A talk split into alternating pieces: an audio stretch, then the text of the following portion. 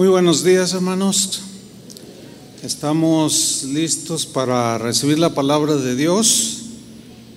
Hoy voy a hablar de un tema que he titulado ¿Puede un cristiano ser engañado? Bueno, este es un tema sin duda que genera controversias. ¿Por qué? Porque pues no todos los cristianos pensamos igual, eso es algo que tenemos que nosotros procesar bien y entender. En la Biblia se muestra cómo aún los primeros cristianos tenían diferencias en algunos conceptos y poco a poco fueron creciendo y desarrollando pues con solidez sus convicciones.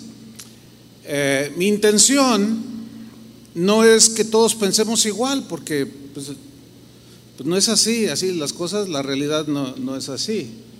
Eh, simplemente voy a enseñar lo que para mí, para nosotros, para el Ministerio de Casa de Oración, es nuestra, pues nuestra convicción de lo que las escrituras dicen sobre este tema. ¿Puede un cristiano ser engañado? Eh, a través de los años, pues hemos ido aprendiendo pues muchísimas cosas, ¿no? Eh, y al entender de que hay controversia o distintos eh, pensamientos, pues hemos ido aprendiendo a ser respetuosos con aquellos que piensan diferente a nosotros.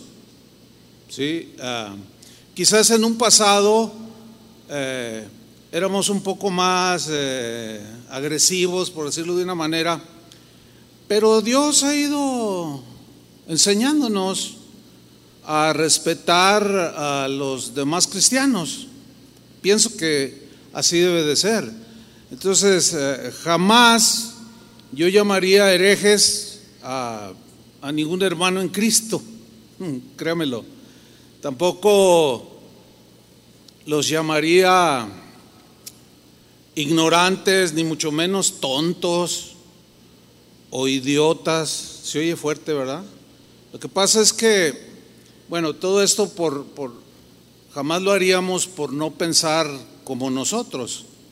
Lo que pasa es que hay quienes son muy intolerantes, hay cristianos que son muy intolerantes con otros cristianos y los llaman así, pero yo los he oído inclusive y, siento, siento mal en mi espíritu, como que hay algo que no está bien ahí, porque me recuerda aquel texto cuando Jesús dijo, cualquiera que le llame tonto a su hermano, y hay una versión que dice, cualquiera que le llame idiota a su hermano, es reo de juicio y está expuesto al infierno.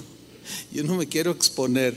Entonces, eh, eh, yo respeto las... Eh, pues convicciones de otros, pero lo ideal sería que también respetaran las nuestras, ¿no? Pero no es así, pero eh, nuestra parte no es fijarnos que otros nos respeten, pero nosotros sí. Sin embargo, debemos enseñar a la luz de las escrituras lo que nosotros creemos. Ahora, se expone el mensaje y ustedes están presentes, tienen su Biblia a la mano o lo están leyendo, están notando lo que sea, y ustedes, bueno, ustedes sacarán sus propias conclusiones. ¿Puede un cristiano ser engañado? Bueno, hay cristianos que con todo su corazón creen que jamás podrán negar a Jesús. Hay otros que creen con todo su corazón que jamás volverán atrás. Aunque la Biblia dice, el que esté firme, mire que no caiga, o sea, aguas. Y también hay cristianos que piensan que, que un cristiano no puede ser engañado. Bueno, yo, yo en lo particular pienso, creo, y todos tenemos esa libertad de creer, ¿no es cierto? Eh, de razonar y de llegar a una conclusión. Pero yo en lo particular pienso que el engaño precisamente comienza cuando un, cuando un cristiano cree que jamás puede negar a Cristo. Ahora, no, no, es una idea mía, sino está fundamentada en las escrituras, porque Jesús lo dijo, el que me negare, yo también lo negaré. Y no se lo dijo a los no creyentes, porque pues ellos, ellos nada que ver, ¿no? Se lo dijo a los cristianos. Yo pienso que el engaño comienza precisamente cuando un cristiano cree que no existe la mínima posibilidad de volver atrás. Acuérdense de la mujer de Lot, esa fue una advertencia de Jesús. Y el engaño comienza cuando un cristiano cree que no existe la mínima posibilidad de que pueda ser engañado. Ahí es donde yo creo que, comienza el engaño. Ustedes disiernan y pongan mucha atención a este mensaje.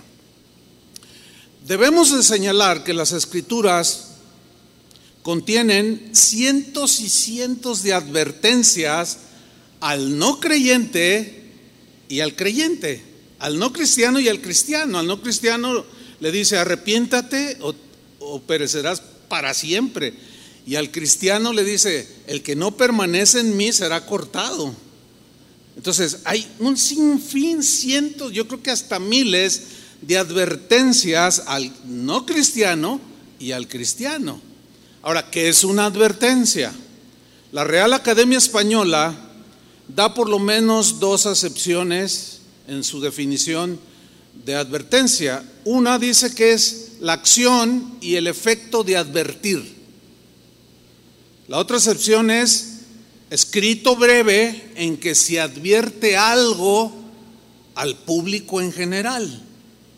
Entonces, una advertencia es una acción preventiva, ¿cierto? Que se da a través de palabras, como lo que yo estoy haciendo ahora, o escritas, o por medio de un anuncio, qué sé yo, que ponen en alerta a todos aquellos a quienes se dirige la advertencia. Puede ser una advertencia de peligro, de alto voltaje, qué sé yo. Y esta advertencia tiene el único fin de que los advertidos mantengan sus límites para evitar consecuencias negativas, consecuencias dolorosas o fatales que, que pueden involucrar la vida misma. ¿Cierto? Dos sinónimos de advertencia son, uno es aviso el, mensaje del Evangelio es un aviso. Él les aviso que Dios amó tanto al mundo, que dio a su Hijo unigénito. Es un aviso, pero también es una amonestación. otro sinónimo de advertencia es amonestación. Y la Biblia está llena de avisos y de amonestaciones para el no cristiano y para el cristiano. Por ejemplo, al, creyente que estaba dirigiéndose a los judíos les dice, hay de aquel que a lo bueno le llama malo y a lo malo le llama bueno. Esa es una amonestación seria, fuerte al pueblo de Dios. Todos sabemos que hay ahora, existen lo que llamamos advertencias de tsunami, que son alarmas que se dan en los distintos países cuando ya saben que va a venir un tsunami. Sin embargo, mucha gente los ignora. Acaba de haber uno hace unos meses atrás y muchos lo ignoraron. Dije, no, no pasa nada. Y llegó y mató a un buen de gente por ignorar la advertencia de tsunami. Hay advertencias de contagios, por ejemplo, como el COVID cuánto tiempo se estuvo advirtiendo y sin embargo, cuántos ignoraron las advertencias. No, no, yo no creo en eso. Eso es algo del, de la, del gobierno mundial y que no existe la pandemia. Y hay un montón de pastores muertos por el COVID que desafiaron la advertencia de protección. Existe también advertencia de inundaciones y en fin, 20 mil advertencias que hay en la vida cotidiana que muchos ignoran creyendo que jamás los alcanzará a ellos. Lo mismo sucede en el ámbito espiritual. Decenas, cientos, miles de advertencias que muchos se sienten inmunes de que no les va a pasar nada y llevan las consecuencias. Bueno, la Biblia dice que Satanás es el engañador y que él es el que engaña a todo el mundo. Satanás precisamente ha sabido engañar astutamente pues no solo a los que no conocen a Cristo, sino a los que conocemos a Cristo, a cristianos, haciéndonos creer que somos inmunes a las, a las consecuencias de las advertencias que Dios nos da. Que nada nos va a pasar, vivamos como vivamos, hagamos lo que hagamos, de alguna manera ha sabido infiltrarse en la mente de muchos cristianos. Y por eso viven como viven. Sacan conclusiones a medias que, que, que, los llevan al engaño. Por ejemplo, dicen, es que Dios es amor. Es verdad que Dios es amor. Y Él no me va a mandar al infierno. Si es amor y me ¿por qué me va a mandar al infierno? Pues se les olvida que también Dios es un Dios vivo, que a cada uno le paga conforme a sus obras y que horrenda cosa es caer en manos de un Dios vivo. Pero vamos a ver esta actividad de cómo Satanás engaña y esta actividad de engaño por parte de Satanás lo encontramos desde el inicio mismo de la raza humana. Vamos a verlo en Génesis 2, versículos 15. Vamos a leerlo en la versión Palabra de Dios para Todos, Génesis 2.15. Dice así, el Señor Dios tomó al hombre, o sea, a Adán, y lo puso en el jardín del Edén para que lo cultivara y lo cuidara. Ahora, en esa creación, esa creación de Adán, en su origen, era un hombre perfecto, completo, inocente, sin pecado libre, protegido con Dios, tenía comunión con Dios, estaba en un estado perfecto. ¿Sí? Versículo 16. Luego el Señor le ordenó al hombre, le dio una orden, un mandato y le dijo, mira, puedes comer libremente de cualquier árbol en el jardín. O sea, le da esa libertad. Dice, puedes comer tiene una connotación de una orden. Puedes comer de todo lo que hay en el huerto. Y luego en el 17 dice, pero, pero, no debes comer del árbol del conocimiento del bien y del mal, porque acuérdense que en, en este momento ya Satanás, el autor de la maldad, en quien se generó la maldad en su corazón en algún momento en la historia no conocida por los humanos, Ahí ya andaba merodeando. Entonces Dios le dice, pero no debes comer del árbol del conocimiento del bien y del mal, porque el día que lo hagas, sin duda, ¿qué sucedería? Morirás. Bien. Si esto no es o fue una seria advertencia, entonces ¿qué fue? Algunos dicen que las advertencias que están en la Biblia no son para los cristianos, sino para los no creyentes. Bueno, usted eh, defina si es cierto o no, ¿verdad? Otros dicen que, que sí son para los cristianos, pero tienen el propósito, las advertencias, de que eh, de producir el efecto contrario. Puesto que es imposible que un cristiano niegue a Cristo cuando Jesús le dice a los cristianos, el que me niegue, yo también lo negará, algunos creen que se les da esa advertencia a los cristianos para producir el efecto contrario y no negarlo. Pero eso está también un poco discutible, ¿no? Porque se ve en la Biblia y en la historia que muchos negaron a Jesús. Bueno, ya vimos eso ese tema, ¿verdad? ¿Puede un cristiano negar a Jesús? Ya, ya, lo vimos. Ahora, vamos a ver lo que sucedió. Dios le da esa advertencia, pero no coman de esto porque si ustedes comen, se mueren. Ahora, vamos a Génesis 3, versículo 1, a ver lo que sucedió posteriormente. Vamos a, leer en la versión en lenguaje actual. ¿Usted me sigue ahí? Dice así, entre los animales salvajes que Dios creó, no había otro más astuto que la serpiente. Aquí es un lenguaje simbólico, pues, se refiere a Satanás, obviamente, ustedes saben eso. Eh, Apocalipsis dice que Satanás se le llama la serpiente antigua, o sea, antigua por, desde el inicio, ahí apareció. Dice, un día la serpiente le dijo a la mujer, así que Dios les dijo que no comieran de ningún árbol del jardín. La reina Valera dice, con que Dios les dijo, no coman de ese árbol. Ahora, la pregunta es con un tono así como para, con la intención de infundir duda en Eva, que estaba en un estado inocente, protegido, bajo la protección del Señor, tenía comunión con, así como un cristiano cualquiera.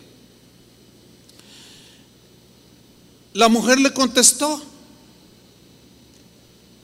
sí podemos comer de cualquier árbol del jardín, dice en esta versión, versículo 3.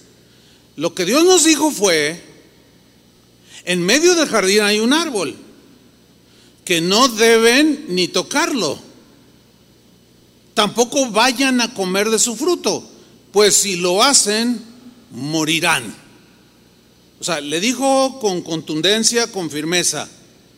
Es obvio que Adán se lo transmitió, porque cuando le dijo eso a, Adán, pues él, él le enseñó a Eva, mira, podemos comer de cualquiera, pero menos de ese, porque si comemos nos morimos, ¿eh? Ahora, muerte física y espiritual, lo cual significa que Dios hizo al hombre para ser eterno, física y espiritualmente. Ahora, en el versículo 4, bueno, hay una cláusula aquí en el versículo 3, pero la serpiente insistió. ¿En qué insistió? En sembrarle duda. Y le dijo en el versículo 4, eso es mentira, dijo, no morirán.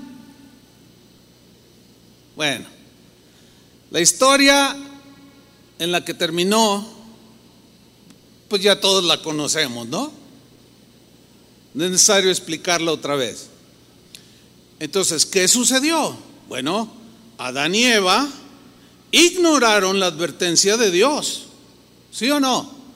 La ignoraron o, la, o no la tomaron en cuenta. Así como cuando una alerta de tsunami, una alerta de contagio, etcétera, muchos, no, no, no, no, pues ellos dijeron, no. Pero vino una insinuación, una idea. No morirán. Ah, no morirán. Ah, entonces hay que conocer. Hay que conocer de ese árbol. Entonces, llevaron las consecuencias. Fueron engañados y mire, ahora nos tiene aquí ese engaño, nos tiene luchando cada día por servir al Señor y seguirlo fielmente. La prueba irrefutable de las consecuencias y de la seria advertencia que Dios les había dado a Adán y Eva y de que les estaba hablando con la verdad de que si comían se morían, la prueba irrefutable son los millones de tumbas alrededor del mundo que dan testimonio que Dios, que la advertencia de Dios era verdad.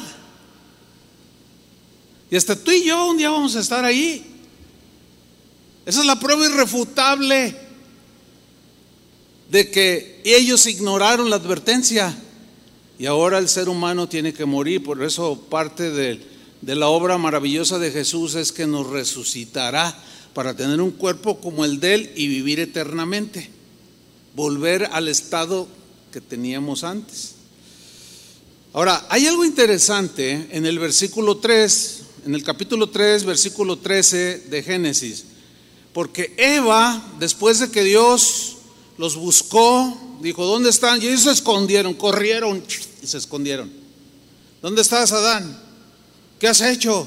No, pues es que te, oí en el huerto y, tuve miedo, dice, y me escondí. ¿Qué has hecho? Le dice a la mujer. Y fíjate lo que dice Génesis 3:3. Entonces Jehová dijo, Jehová Dios dijo a la mujer, ¿qué es lo que has hecho? Y dijo la mujer, la serpiente, ¿qué? Me engañó. En otras palabras, Satanás me engañó y comí. Ahora, la palabra hebrea, Nashá, es la palabra que se traduce por engañar aquí. Pero tiene eh, eh, algunas acepciones de traducción que se pueden traducir y la primera es dirigir descarriando. En otras palabras, fíjese, Satanás comenzó a dirigirla en su mente con metiéndole dudas para finalmente engañarla y descarriarla. También se puede traducir como engañar mentalmente. De hecho, todo engaño que entra en cualquier ser humano es en la mente primero, cambiando su modo de pensar o con pensamientos engañosos, mentirosos. También se puede traducir, o los eruditos en hebreo lo traducen como seducir moralmente para transgredir algo moral que Dios estableció. Entonces Eva reconoce y dice, Satanás me fue llevando, me fue dirigiendo y me descarrié, me engañó mentalmente y moralmente cometí un pecado. Eso es lo que está diciendo ella. Ahora, es interesante que el apóstol Pablo se refirió a eso que dijo Eva en Primera de Timoteo capítulo 2 versículo 13. Fíjate lo que dice ahí. Pues Adán fue creado primero y luego Eva. Miren el 14, está bien interesante porque dice, él, o sea, Adán, él no fue engañado. La engañada fue la mujer, dice, sino que la mujer al ser completamente engañada cayó en pecado. Satanás fue con el vaso más frágil y lo engañó. Cuando Adán se da cuenta de que la mujer había desobedecido la advertencia de Dios y que iba a morir, ella es obvio que le ofreció y él tomó una decisión libre. Y él comió de manera deliberada. Él no fue engañado en este caso. Y bueno, de aquí se genera el principio de sumisión y de respeto a la autoridad, porque el varón es cabeza de la mujer. Y toda mujer que no está en el orden de Dios está en un gravísimo peligro de ser, como dice aquí, completamente engañada. Y de ahí, bueno, se derivan doctrinas que también yo considero un poco, pues, inapropiadas o inexactas, ¿verdad? Puesto que la mujer fue la que es engañada, entonces a la mujer la tenemos un cero a la izquierda. La mujer no sirve para nada, la mujer no vale nada, la mujer, etcétera, etcétera. Pero nosotros no creemos eso, nosotros creemos que Dios murió tanto por el varón como por la mujer, ¿no? Y que la mujer, cuando vino Jesús, levantó su, su estima, levantó su importancia, que el hombre, por esta razón, menospreciaban a las mujeres. Y hasta el día de hoy, aún en iglesias cristianas, dentro del cristianismo hay un desprecio que la mujer no sé cuánto y que la mujer no diga nada y que eh, es un cero a la izquierda. Bien. Aquí en el versículo 14, donde dice que la mujer fue completamente engañada, esa, esa palabra engañada Pablo utilizó una palabra griega que es apatao. Esta palabra se traduce engañar, mentir, o sea, mentir para engañar, entrampar, tender una trampa de manera engañosa para aprisionarte, tal y como Satanás lo hizo con Eva. Bien, esta palabra apatao es la misma palabra que el apóstol Pablo usó en Efesios 5:5, que dice, porque sabéis esto, sabéis esto, o sea, lo sabían los efesios, sabéis esto, que ningún fornicario o inmundo o avaro que es idólatra tiene herencia en el reino de Cristo y de Dios. O sea, los efesios todos sabían, ustedes saben esto, que ninguno de esos y otros tantos no tienen herencia en el reino de Cristo y de Dios. Ahora fíjate el versículo 6, ahí aparece apatao, dice, nadie os engañe con palabras vanas. ¿A quién le está hablando? A los cristianos en Éfeso.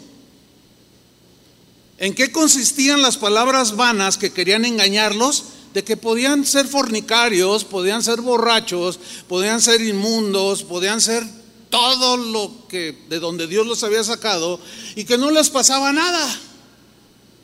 Dice, no, no, no, no, no, no, espérenme. No os engañen, nadie os engañe con palabras vanas o mentirosas. Entonces, ¿puede un cristiano ser engañado? Bueno, usted vaya eh, descifrándolo. Dice Pablo, porque por estas cosas, o sea, por vivir así, viene la ira de Dios sobre los hijos de desobediencia. Los hijos de, desobediencia, por, de origen así, son todos aquellos que pues, no, no tienen a Cristo, como nosotros cuando no lo teníamos. Pero también hay hijos, hay hijos pródigos que se van y viven perdidamente. Algunos, algunos vuelven en sí, dicen, ¿qué he hecho? Volveré a la casa de mi padre. Y le diré, Padre, perdóname, he pecado contra el cielo, contra ti. Y el Padre los recibe, pero hay otros que ya no vuelven. El versículo 5, el Efesios 5, 6, en la versión Palabra de Dios para Todos, dice así: No permitan que nadie los engañe con ideas falsas. ¿A quién le está hablando? ¿A los cristianos o a los no cristianos? A los cristianos, no permitan. ¿Por qué les da esa advertencia? No permitan, porque existe, la posibilidad de que lo permitan. ¿Cuántas veces nosotros hemos permitido ser engañados con ideas falsas? En la versión al día, el mismo versículo, Efesios 5:6 dice, que nadie os engañe con argumentos vanos. Entonces, ¿puede un cristiano ser engañado en cuanto a que puede vivir como sea, hacer lo que sea y no pasa nada porque pues este yo ya soy de Cristo, estoy en Cristo y Él dijo que nada me arrebatará de su mano, pues no se engañen. Es cierto que no pasa nada y estamos seguros si permanecemos bajo el abrigo del Altísimo.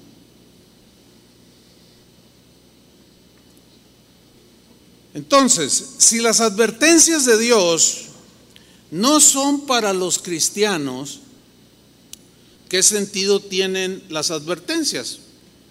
No tiene ningún sentido. No tiene sentido advertir de engaño a los engañados. ¿Verdad que no tiene ningún sentido? Porque algunos cristianos dicen, no, es que las advertencias son para los no cristianos.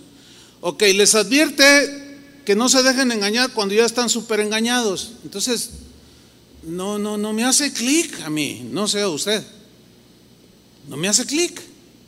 O sea, no, no, no, el pensamiento es totalmente contradictorio. Ahora, vamos a ver esto que es muy importante. Jesús. A fin de cuentas nos interesa mucho lo que Jesús haya dicho, ¿no? Jesús mismo, él hizo muchas advertencias a sus discípulos a sus discípulos, los que ya le seguían, los que él había escogido. En una ocasión, él les está hablando del juicio que vendría sobre Jerusalén y que iba a ser derribado el templo y estaban todos asustados. Entonces, en el versículo, en Mateo 24, versículo 3, dice lo siguiente. Y estando él, o sea Jesús, sentado en el monte de los olivos, los discípulos, ¿quiénes? Díganlo, fuerte. Porque luego algunos dicen, no, no, pero es que, es que eso no era para los discípulos. No, no, no, no. O sea, no podemos ser tan, tan necios, ¿no? Como para decir otra cosa que no dice el texto. Bueno, sigo leyendo. Estando él sentado en el monte de los olivos, los discípulos se le acercaron aparte de, de los demás, diciendo, dinos, dinos cuándo serán estas cosas que previamente les había dicho. ¿Y qué señal habrá de tu venida y del fin del siglo, del fin del mundo? Dinos, Señor. Ahora, yo quiero que ustedes noten que en primer, en primer lugar, que Él no, no les respondió las, las preguntas. Lo que hizo fue darles una advertencia. Versículo 24. Respondiendo Jesús les dijo, mirad que nadie os engañe. Ok, le está hablando a sus discípulos, le está hablando a, a- a- a que, que se cuiden porque pueden ser engañados. No les respondió las preguntas, las preguntas que ellos le hicieron a Jesús. Ellos querían saber, como muchos queremos saber cosas, pero el Señor siempre nos ubica. No, mira, lo más importante es que se va a poner fea la cosa, pero mirad que nadie os engañe. Otra versión dice, tengan mucho cuidado que nadie los vaya a engañar. ¿A quién? A los discípulos. Ahora, aquí aparece otra palabra griega que se traduce también por engañar, y es la palabra planao. Bien, planao tiene la idea de hacer vagar la mente de la verdad, en este caso del Evangelio. Hacer vagar la mente. Ay, a lo mejor, ay, mira, mira, ese se parece tanto a, al de los Simpsons, se me hace que sea reencarnación. No, mira, es que está igualito. Y a veces yo he soñado cosas que, ay, no estaré reencarnado. Y luego lees la Biblia y pues obviamente que no existe eso para el Dios vivo, para el Dios verdadero. Y empiezan a vagar porque oyen cosas, ven cosas, leen cosas que los hacen vagar en su mente acerca de la verdad. También se traduce por errar o hacer errar, descarriar, seducir. Bien. Mirad que nadie los haga, los haga vagar de mi palabra, de mi verdad, porque su palabra es la verdad. Miren, cuídense que nadie los haga errar, que nadie los, los- pueda llevar o los lleve a que se descarríen, que nadie los seduzca. Manténganse en lo que yo les he enseñado. Dice la razón, versículo 5, ahí da la razón del por qué la advertencia. Mirad que nadie os engañe. Dice, porque vendrán muchos. ¿Cuántos? Muchos. Y eso es lo que, ay Señor, yo creo que nos ha tocado ver muchos en su nombre. Vendrán muchos en mi nombre diciendo, yo soy el Cristo, o sea, yo soy el iluminado, yo soy el ungido, todos están mal, pero menos yo.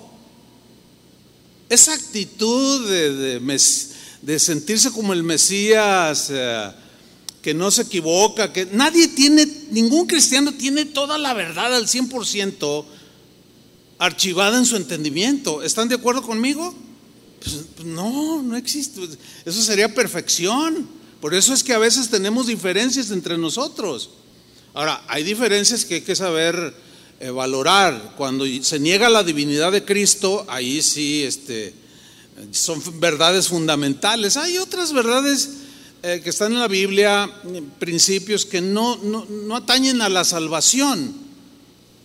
Como por ejemplo, hay cristianos que dicen que usar instrumentos en la adoración a Dios es del diablo. Bueno, bueno, a ese extremo han llegado algunos, ¿no? Pero pues, la Biblia está llena de ejemplos de instrumentos musicales, ¿no es cierto?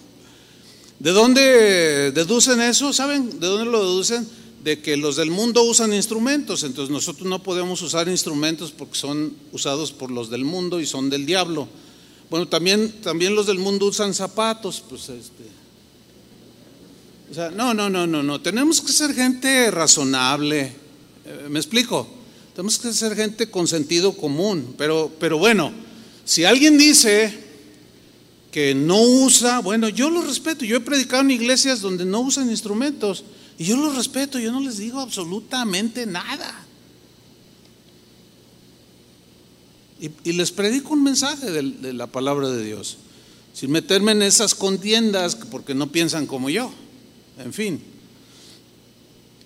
Y luego dice, eh, sigo en el versículo 5 de Mateo 24, porque vendrán muchos en mi nombre diciendo, yo soy el Cristo, y ay, esto me asusta, porque dice palabras del mismo Jesús, a muchos que engañarán. Les sembrarán la duda, los van a descarriar, los van a hacer divagar para apartarlos de Él.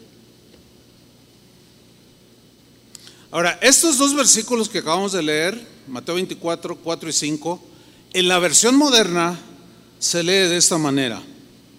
Jesús les respondió, cuidado, a la pregunta de Dios, ¿cuándo va a ser esto, Señor? Ándale, dinos, ¿cuándo viene el anticristo? Porque pues eso a la gente le encanta, ¿no? De oír de eso, del anticristo. Y, ay, nada más vea los videos que hablan del anticristo y 20 millones de vistas en, YouTube, ¿no? Y, y, busque los videos donde hablan de cómo ser santo o andar en santidad en lo que viene Cristo y 15 vistas.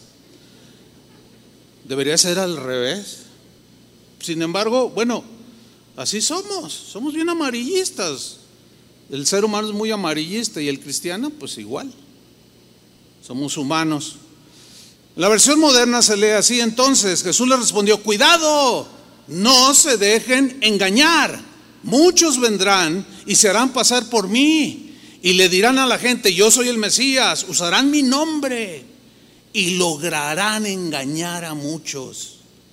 Usted puede buscar ahora con, la ventaja, una de las ventajas que tiene el Internet es buscar muchos hechos históricos. Usted, usted busque, este, el siglo pasado hubo eventos como el de Jim Jones en los años 80 que llevó a la destrucción a toda su congregación, porque él empezó bien, predicaba bien, pero terminó diciendo que él era el Mesías y que los querían matar y que estaban en contra de los cristianos y se los llevó por allá por Venezuela, compró un terreno y estando allí los fue trabajando, trabajando para llevarlos al suicidio. Y todos creyeron los engaños de ese tipo, de ese falso Mesías. David Courage, otro aquí en Texas, en Waco, Texas Lean, busquen para que vean cómo trabaja esa gente. Bueno, en la actualidad estamos infestados de este tipo de gente que se hacen pasar unos por eruditos, otros por, por lo máximo, otros no, todo, todo el que está bajo mi liderazgo, mi ministerio, están seguros. Ya no dicen ni siquiera que en Cristo, sino con ellos. Entonces tú los oyes y la advertencia de Jesús, ah, ah, yo diría en el lenguaje este, mexicano, ¿no? Aguas. Eh, mire, una vez allá en Argentina, pues ese es un dicho, ese es un mexicanismo, ¿no?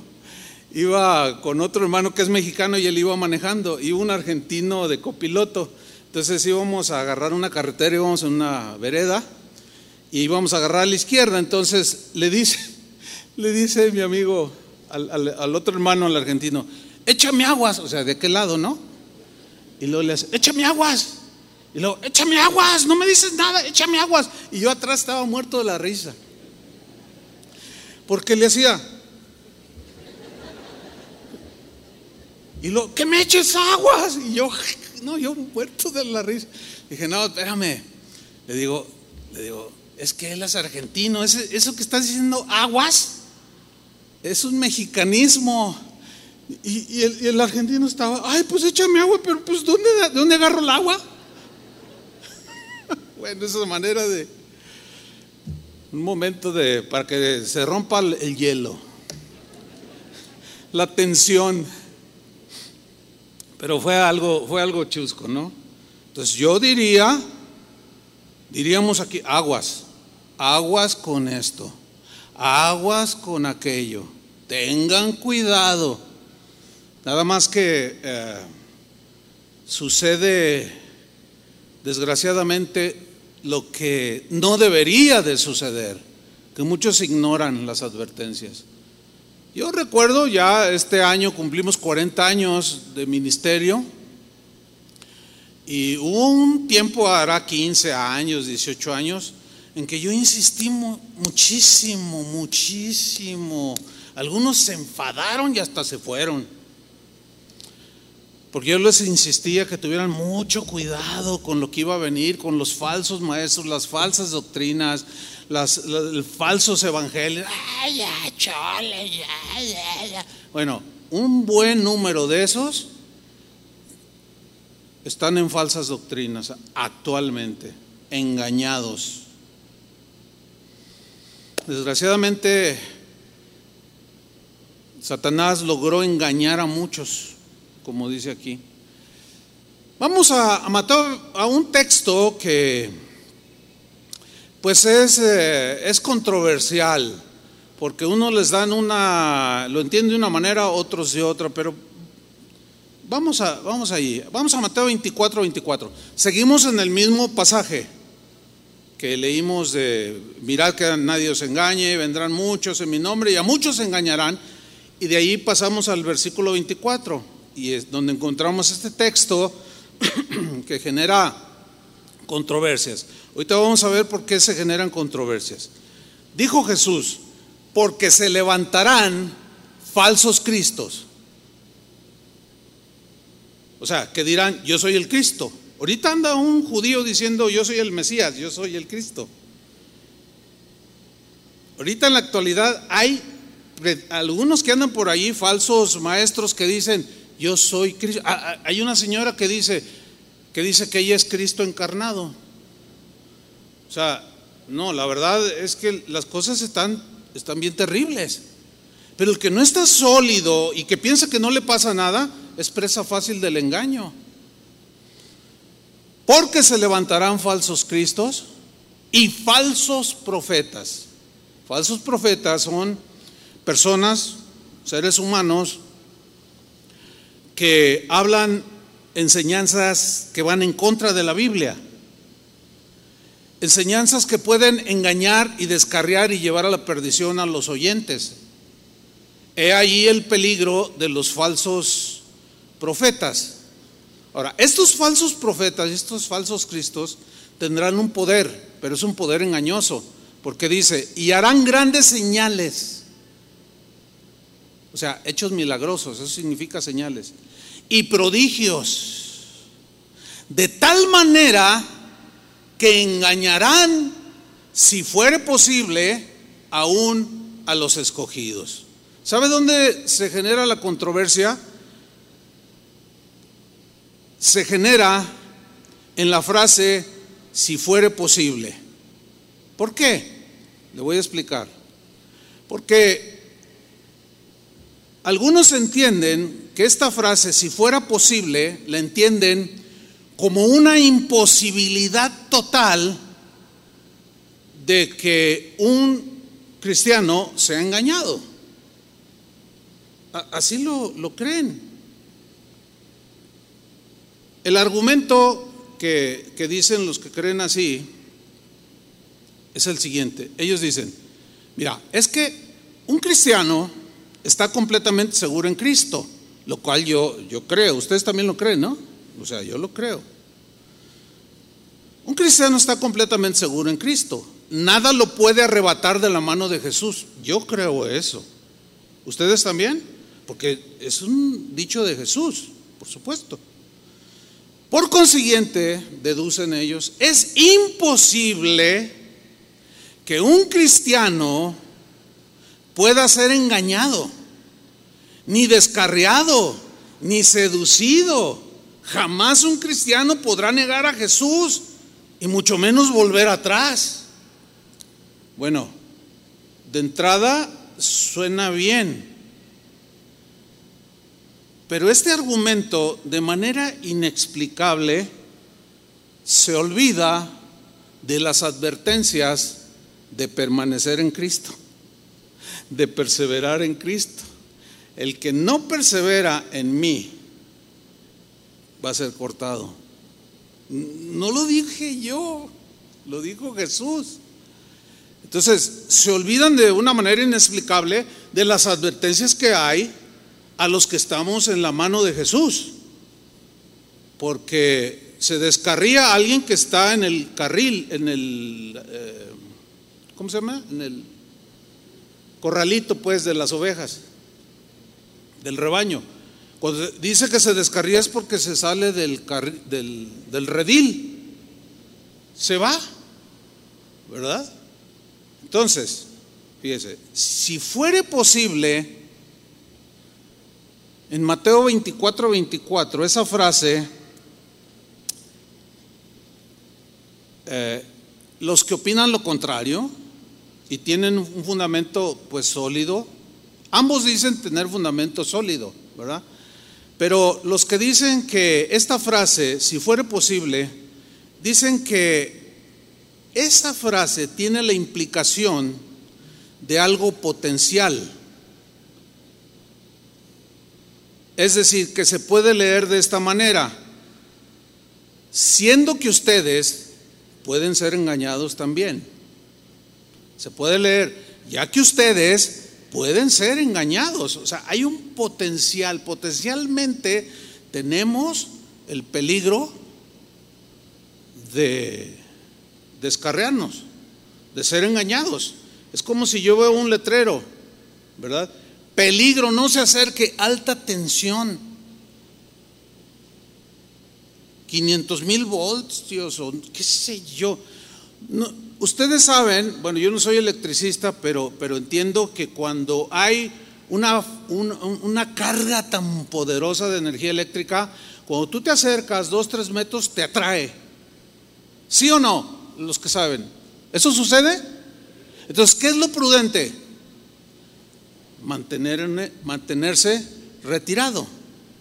Ahora, mientras yo me mantenga a la distancia, me mantenga, permanezca aquí, en este lugar, y allá está un millón de voltios, no me hacen nada. Nada me puede tumbar, nada me puede electrocutar, nada me puede arrebatar, nada, nada, no, no me pasa nada. ¿Están de acuerdo conmigo? Pero si yo ignoro la advertencia y me acerco, ¿qué va a suceder? Corro, potencialmente tengo el peligro de ser electrocutado y morirme, ¿sí o no? Lo mismo en el mar, bandera, ¿cuál es la de ya nadie se meta? ¿La roja? Bandera, bandera amarilla es como preventiva, ¿no? Bandera roja, no se metan, pero, pero yo soy un experto nadador. Yo gané una medalla olímpica y a mí ya soy como un delfín en el océano. Y está el, está el mar a todo lo que da y lo desafía.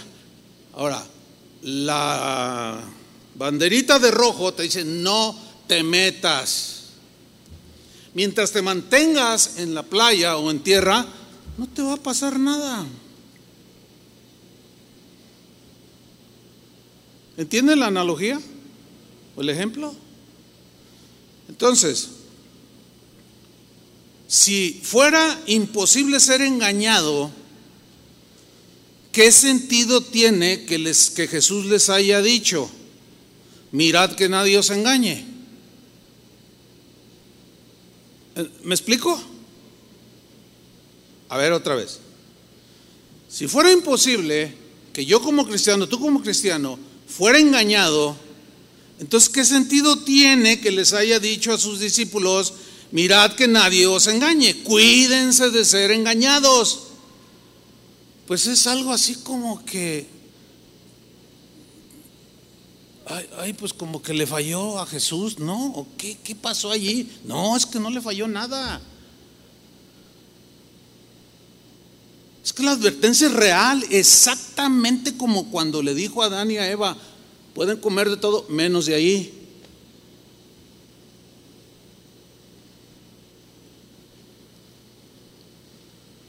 Ahora Jesús continúa en Mateo 24, eh, después de haberles dicho, eh, si fuere posible, aún a los elegidos podrían ser engañados, Mateo 24, 25. Fíjate, Jesús retoma y dice, ya os lo he dicho antes. ¿Qué, ¿A qué se refiere con ya os lo he dicho antes? Al versículo 4 y 5. Cuidado, miren que nadie los engañe, vendrán muchos y engañarán a muchos. Mira, ya os lo he dicho antes. Así que, si os dijeren, versículo 26, mirad, está en el desierto, o sea, el, el falso, no salgáis. O mirad, está en los aposentos, no lo creáis. Porque solo uno es el Cristo. Entonces, tres veces Jesús les dice y les repite a sus discípulos, si la advertencia es para los no cristianos, o sea, pues no, no, no logro yo eh, entender esa idea. No tiene sentido.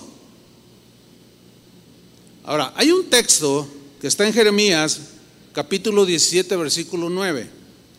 Jeremías 17, 9. Dice así, es muy conocido este texto, es de los más conocidos. Y dice así, engañoso es el corazón más que todas las cosas y perverso. ¿Quién lo conocerá? Ustedes lo, habrán oído, ¿no? ¿Cómo es el corazón del ser humano? Díganlo. Engañoso, mentiroso, eso significa fraudulento, o sea, que nos engaña, nos defrauda, nos hace creer cosas que no son objetivas, en todos sentidos, ¿eh? Eso significa engañoso es el corazón. En la versión al día, este versículo, Jeremías 17:9, se lee así: Nada hay tan engañoso como el corazón. Nada hay tan engañoso como el corazón. O sea, es propio de la naturaleza humana. Ahora, algunos dirán, momento, pastor, momento, momento. La Biblia dice en Ezequiel 36, 26 lo siguiente. O sea, es cierto que el corazón es engañoso, es perverso, pero se le olvida a usted citar, no, no se me ha olvidado, ahí, se lo, voy a citar. porque dice en, en Ezequiel 36, 26 lo siguiente, os daré un nuevo corazón. ¿Cuántos tienen un nuevo corazón? yo tengo un nuevo corazón, sin duda cuando Dios me salvó. Os daré un nuevo corazón y os infundiré un espíritu nuevo. Yo tengo un espíritu nuevo. He nacido de nuevo. ¿También ustedes? Os quitaré ese corazón de piedra que ahora tenéis. El que yo tenía lo quitó. Y os pondré un corazón de carne sensible que sienta, que palpe, que sea obediente. Aquí hay una promesa maravillosa de cambio de corazón. ¿Lo, alcanzan a ver así? Bueno, escuchen bien, es verdad esto, que ahora tenemos un nuevo corazón. Pero eso no significa que seamos inmunes a ser engañados. Ejemplo, Eva estaba en la perfección, Si ellos hubieran permanecido en obediencia y no hubieran permitido ser seducida en su mente, no hubiera sido engañada. Entonces sí, tenemos un corazón nuevo, pero seguimos teniendo una naturaleza caída que está muy ligada al corazón nuevo que ahora ya podemos podemos adorar a Dios, ya tenemos la capacidad de entender y de obedecer. Pero luego entonces, ¿dónde quedaría lo que la Biblia habla, eh, Pablo por todos lados, que no se dejen arrastrar por la carne, sino sean guiados por el Espíritu, eh, manifiestas son las obras de la carne. ¿En quién? Pues si ya, si, ya, ya tenemos un nuevo corazón, entonces ¿cómo, cómo está de que, de que eh, eh, aléjense de estas cosas, fornicación, adulterio, mentira? Pues si ya tenemos un nuevo corazón, parece que algunos entienden como que ya no, ya no pasa nada malo en nosotros. No. Sino entonces, ¿dónde queda todo? Media Biblia. ¿En dónde queda media Biblia?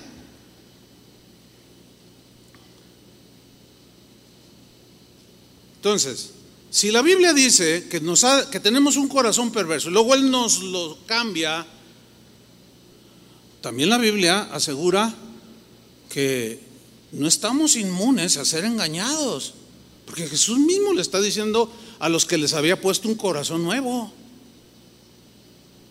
¿Por qué la pelea de Pablo con los Gálatas o la discusión? Ay, Gálatas, tan necios, ya les presenté el Evangelio, me temo que han sido engañados. Se han vuelto a la ley. Ya les presenté el Evangelio. ¿Cómo es posible que ahora se vuelven otra vez a la circuncisión, a las cosas de la ley? Habían sido engañados los Gálatas por los judaizantes y tenían un corazón nuevo.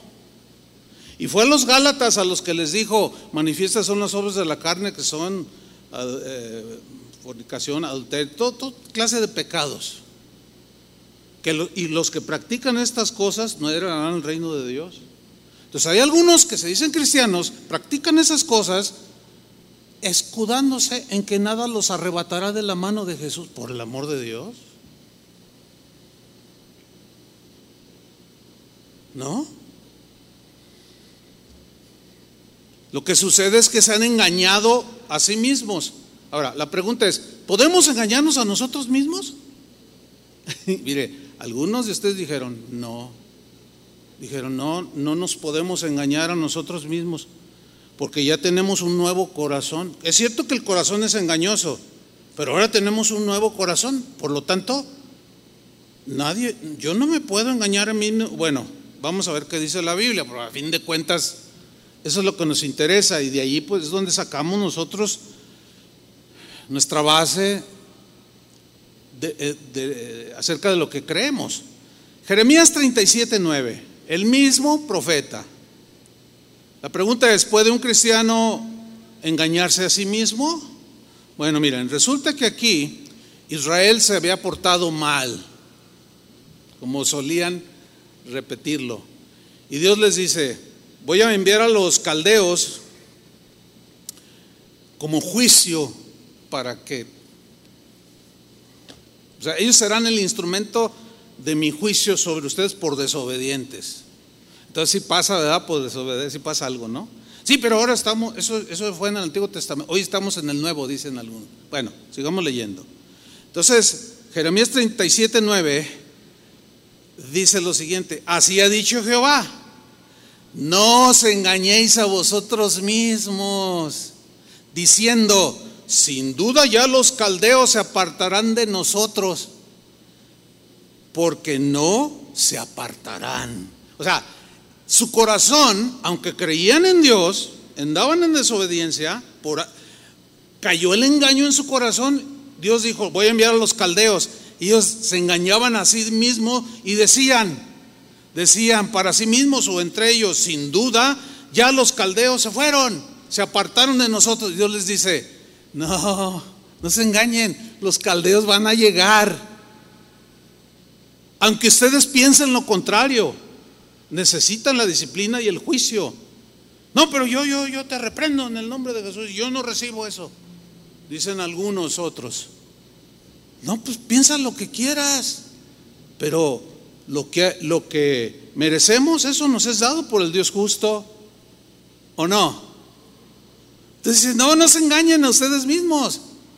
Pero vamos al Nuevo Testamento, porque lo dicen, no, pues es, hay infinidad de versículos sobre que, cómo es que nos engañamos a nosotros mismos.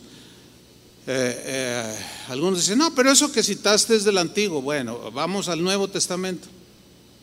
Gálatas 6, 7, en la versión Palabra de Dios para Todos. Dice Pablo, no se engañen ustedes mismos. En la Reina Valera dice, no os engañéis. O sea, se entiende a ustedes mismos. Aquí te lo define más claro, ¿no? No se engañen ustedes mismos. Entonces, ¿puede un cristiano engañarse a sí mismo? Díganlo. Ahí es donde hay que tener mucho cuidado. Porque aunque tenemos un buen corazón, todavía tenemos una naturaleza que tiende hacia el mal. O sea, la naturaleza humana. Acostumbrada a odiar, a envidiar, a tener celos, a maldecir, a vengarse. Y el nuevo corazón no quiere. Pero a veces ese nuevo corazón está herido y está, tu, está sirviendo de corazón y dice, no me la paga. o sientes envidia o sientes amargura y empiezas a ceder a los impulsos de la carne. Y luego viene el enemigo y te mete pensamientos. Ya ves, todos estos son un montón de hipócritas. Y nos incluyen a todos, ¿eh? Y luego tú estás, no, sí es cierto, todos son un montón de hipócritas. Ya me voy. Me han desilusionado los cristianos. Y, abandonan a Cristo y, y nos abandonan. Abandonan su congregación y se van. Pero alguien dijo una vez, ay, mira cómo son algunos cristianos. Se desilusionan de la iglesia y se van. Se van al mundo si, en el, si lo que más hay en el mundo es traición, esa es la, manera de vivir. Hay calumnias, hay todo lo peor. Y de ese no se desilusionan para que lo abandonen. ¿Qué cosas, no? Así somos. No se engañen ustedes mismos. Nadie puede hacerle trampa a Dios. Me gusta esta traducción, ¿no? Uno cosecha lo que siembra. No, pero yo estoy inmune. No te engañes. O sea, ¿cómo, ¿cómo te entró ese pensamiento de que no pasa nada? Si tú te escudas lo que tú haces, que sabes que no está bien, y tú te escudas en, no, pues es que Dios es amor, es que, este, ten mucho cuidado. Ten mucho cuidado porque no, no podemos engañar a Dios. ¿Cómo le vamos a hacer trampa a Dios? Es lo que está diciendo aquí. Uno cosecha lo que siembra. Versículo 8. Quienes siembran únicamente para complacer su naturaleza humana y sus malos deseos, solo cosecharán la destrucción eterna. Ese es un principio. Pero el que siembra para agradar al Espíritu cosechará vida eterna, paz, conciencia tranquila. Y como dijo Sócrates, la conciencia es la almohada más blandita para dormirse, la conciencia limpia. Fíjense, un sabio que ni cristiano era.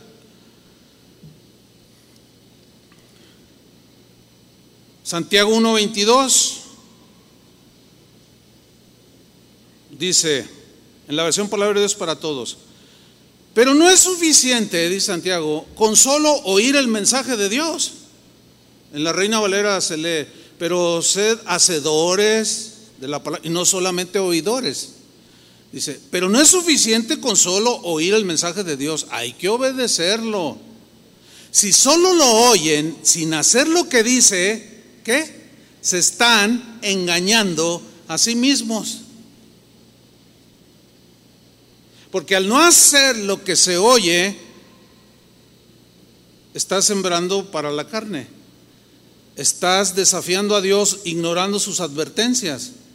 ¿Y cuál será la cosecha? En algunos puede ser fatal.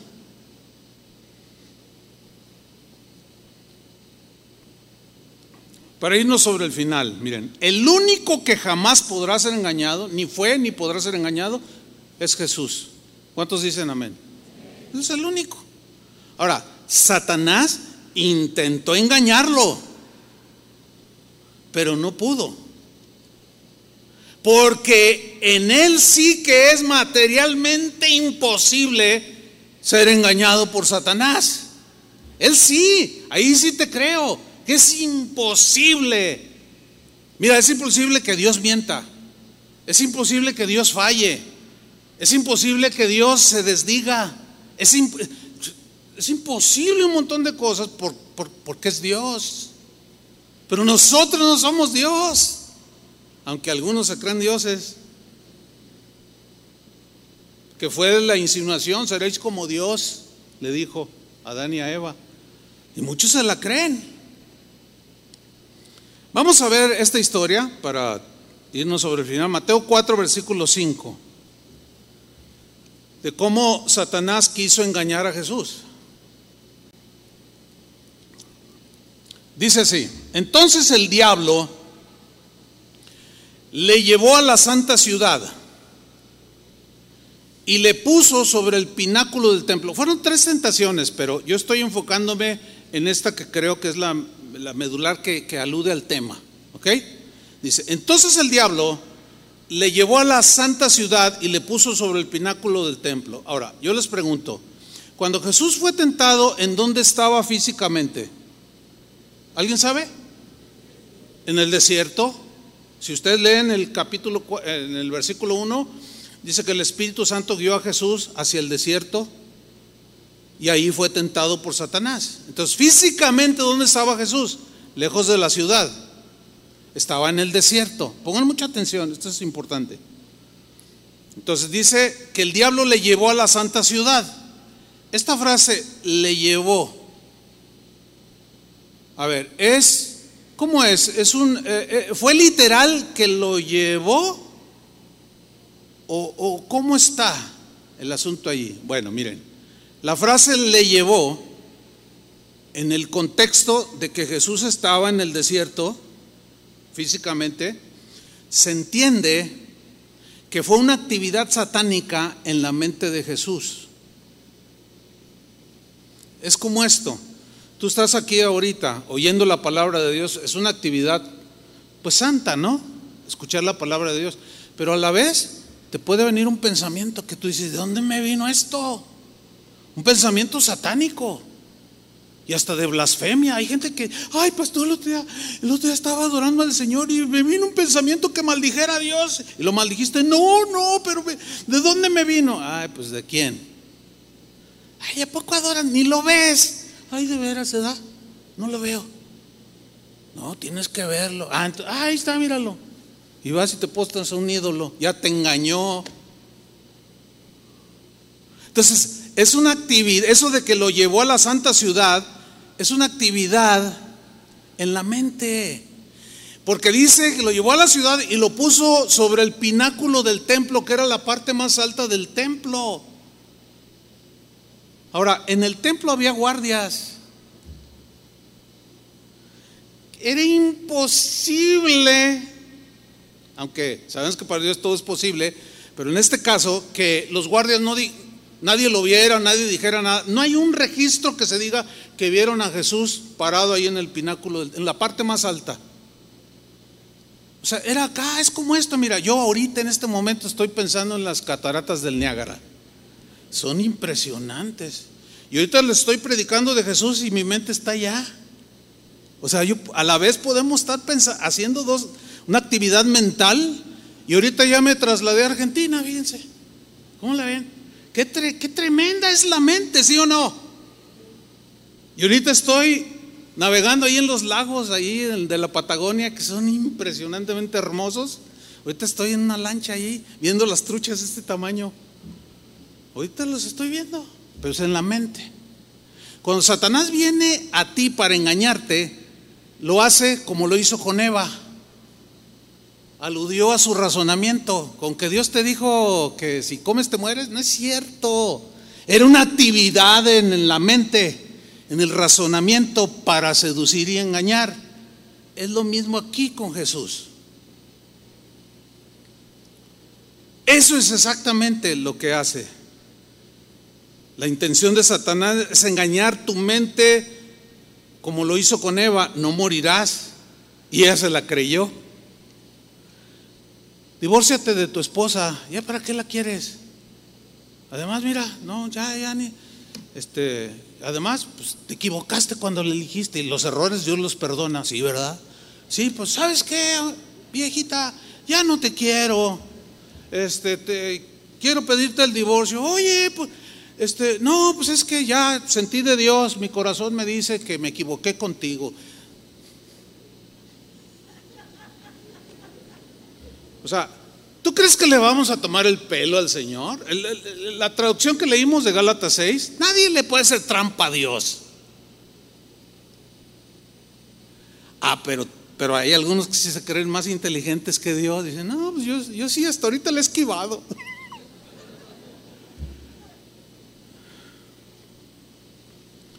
¿Se acuerdan lo que dice, haciendo un paréntesis, 1 Timoteo 4.1? Que dijo Pablo, le estudiamos la, la enseñanza pasada, pero el Espíritu dice claramente que en los postreros tiempos algunos apostatarán de la fe. La fe es el conjunto de doctrinas, el Evangelio. Apostatar es abandonar, dejar para de irse a otra cosa. Ahora, ¿cuál es la razón de, apostatar en un cristiano? Porque un cristiano no es apóstata si no, si no fue un integrante. Es obvio, la misma definición te lo dice. La razón es por estar escuchando a espíritus engañadores y a doctrinas de demonios. Hay de doctrinas a doctrinas, hay unas que no, pues dañan, pero no, no fatalmente, y hay unas que son doctrinas de demonios que entran en las mentes, que se dejan seducir y se apartan del Evangelio, de la palabra de Dios. Pero miren lo que sigue a continuación. Mateo 4, versículo 5. Dice, entonces el diablo le llevó a la santa ciudad y le puso sobre el pináculo del templo. Acuérdense que es, es en su mente. Y le dijo, si eres hijo de Dios, miren lo que le dijo, échate abajo. ¿De dónde? De la parte más alta del templo. Échate abajo, lánzate al vacío. No te va a pasar nada. Qué descarado es Satanás, hermanos. No te va a pasar nada, tírate. Y luego se pone bien espiritual el diablo, Satanás, y le cita un versículo. Exactamente lo que hace el día de hoy. Te cita versículos que no aplican, que se desvirtúa el verdadero sentido para seducirte y hacer que vivas como cualquier pagano y no te apartes del pecado. Con, con el escudo de, de, que Juan capítulo 6 dice que esto, que Juan 13 dice esto y que, y estoy seguro, sí, si permaneces Ahora, Satanás le dice, échate abajo, porque escrito está. Y le cita el Salmo 91, miren qué tremendo. El diablo se sabe la Biblia, es más, sabe más que tú y que yo, pero nunca la aplica como debe ser, siempre la tuerce. Así hacen los falsos maestros. Y seducen a las personas. Luego dice, porque está escrito, y cita el Salmo 91, a sus ángeles mandará acerca de, ti o alrededor de ti. O sea, tú tírate al vacío. Porque la Biblia dice que a sus ángeles mandará alrededor de ti y en sus manos te sostendrán para que no tropieces con tu pie en piedra. Ahora, Satanás citó, Salmo que dije, 91. Voy a leerlo con tres versículos antes en el contexto. Dice Salmo 91, 9. Porque has puesto a Jehová, que es mi esperanza, al Altísimo por tu habitación, no te sobrevendrá mal, ni plaga tocará tu morada, pues a sus ángeles mandará cerca de ti que te guarden en todos tus caminos. En las manos te llevarán para que tu pie no tropiece en piedra. Ahora fíjate, el versículo donde dice, ni plaga tocará tu morada, es una promesa de Dios, ¿sí o no? Ok, pero entonces, ¿qué le pasó a Job? Si era un varón temeroso de Dios, apartó del mal y, este, y amaba a Dios. Le vino una plaga, o sea, una enfermedad. Pero si ahí dice, y Job era inocente. Entonces fíjense cómo en las promesas de Dios, a veces Dios hace un paréntesis para probarnos, para enseñarnos, pero su, no que se esté desdiciendo o que esté violando su promesa, no, porque la, la condición es que el Altísimo sea tu habitación. Ahora, muchos se salen de la habitación, de la sombra del Omnipotente, y andan haciendo y diciendo y viviendo como cualquier persona del mundo, y luego les sucede lo que les sucede, o andan viviendo y dicen, no, no me va a pasar nada, no, no pasa nada. Los hijos de Dios ya una vez que nos salvó, ya, ya, va, no, nada nos aparta. Nosotros no vamos a poder negar a Jesús. Entonces, miren, le cita el texto fuera del contexto. Y vean la respuesta de Jesús en Mateo 4:7. Jesús le dijo, escrito está también, híjole, escrito está, la, la tercera palabra de esa frase, escrito está también. O sea, si está escrito, está escrito que si estamos en las manos del Señor, nada nos arrebatará de su mano. Es verdad, yo lo creo, pero también está escrito que si no permanezco puedo ser cortado.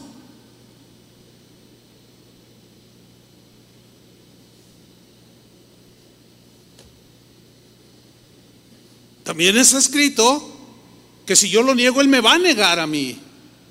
Y también está escrito que si yo miro para atrás y empiezo como la mujer de Lot, corro el riesgo de quedar petrificado. También está escrito. Entonces sí, Satanás le dijo, no, mira, nada te pasa, lánzate, suicídate. Nada te puede pasar tírate al vacío. Ahora, debo decirles que hay gente que toma literal todas estas cosas. Hay una secta en los Estados Unidos, que por cierto acaba de morir el pastor hace un par de años, que se basa en el texto donde dice que en sus manos tomarán serpientes. Busque ese video en, YouTube, véalo, véalo, para que vea. Ponga, pongan en, el YouTube, ponga algo así como eh, cristianos manipulan serpientes. Y ahí se va a ver, así como nosotros cantan todo, y luego sacan las serpientes y las empiezan a manipular. Porque la Biblia dice que tomarán en sus manos serpientes y no les dañarán. Hágame usted el favor. Y Jesús dice, escrito está también, no tentarás al Señor tu Dios. Muchos están tentando a Dios diciendo, que si un cristiano se suicida, se va al cielo. Están tentando a Dios. Otros están tentando a Dios diciendo que un cristiano jamás puede negar a Jesús. Otros están tentando a Dios creyendo y diciendo que jamás van a mirar atrás. Y muchos otros siguen tentando a Dios creyendo y diciendo que jamás pueden ser engañados. Porque está escrito que yo eso sí, pero también está escrito no tentarás al Señor tu Dios. Se están lanzando al vacío creyendo el engaño de Satanás de que no pasa nada aunque ignoren las advertencias de Dios. Que Dios nos ayude, hermanos. Amén. Oremos. Señor, muchas gracias por tu palabra. Gracias por enseñarnos. Eh, entendemos que cada uno tiene distinto discernimiento, unos más, otros menos. Sin embargo, si nosotros confiamos en que tu palabra es la verdad, nosotros podemos permanecer firmes, sólidos. En el nombre de Jesús, que tu gracia nos sostenga, Señor. Danos sabiduría, discernimiento en estos últimos tiempos que son tan peligrosos y debemos de permanecer guardando tu palabra y no negar tu nombre. Cristianos, permanezcan fieles a su palabra. No se aparten ni a derecha ni a izquierda. Son tiempos bien duros, bien difíciles. Hay muchos engañadores, hay muchas doctrinas de demonios. Pero si ustedes permanecen, habrán, como dice Pedro, obtenido al final la salvación de vuestras almas. Ayúdanos, Señor, te lo pedimos en el nombre de Jesús. Amén.